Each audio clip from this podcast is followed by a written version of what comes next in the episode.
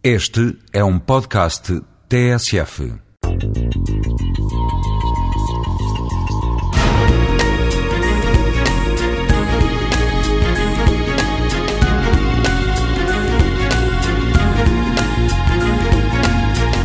Quais são as condições eh, para que possamos falar de um planeamento urbano bem sucedido? Eh, evidentemente que os ouvintes eh, já ouviram falar num plano diretor municipal, sabem que existem planos um bocadinho mais vastos que abrangem áreas metropolitanas, mas eu diria que as condições de sucesso desses instrumentos, desses planos, passam eh, pela capacidade de, plane... de horizonte estratégico que os planos têm e pela capacidade eh, de os decisores urbanos serem capazes de juntar na visão do futuro da cidade os diversos atores. Eu diria que uma, uma condição fundamental é a boa informação técnica e científica dos planos. Isto implica que os municípios sejam capazes ou de ter meios técnicos próprios ou para além disso, também de consultar peritos, universidades, institutos, centros de investigação.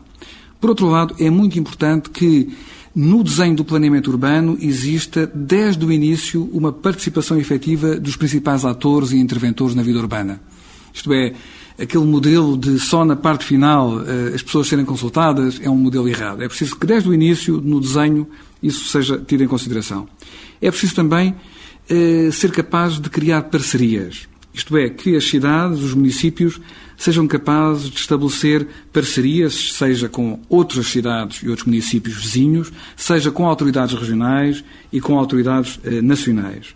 É também muito importante, é uma quarta condição de sucesso, a responsabilização dos agentes económicos. Ou seja, eh, o planeamento urbano não é uma questão apenas dos atores públicos, dos responsáveis políticos. Deve envolver também os setores económicos, a iniciativa privada, a sociedade civil. E, finalmente, uma quinta eh, característica decisiva é a necessidade de revisão regular das iniciativas e planos através da capacidade de incorporar críticas e sucessos e insucessos do próprio planeamento.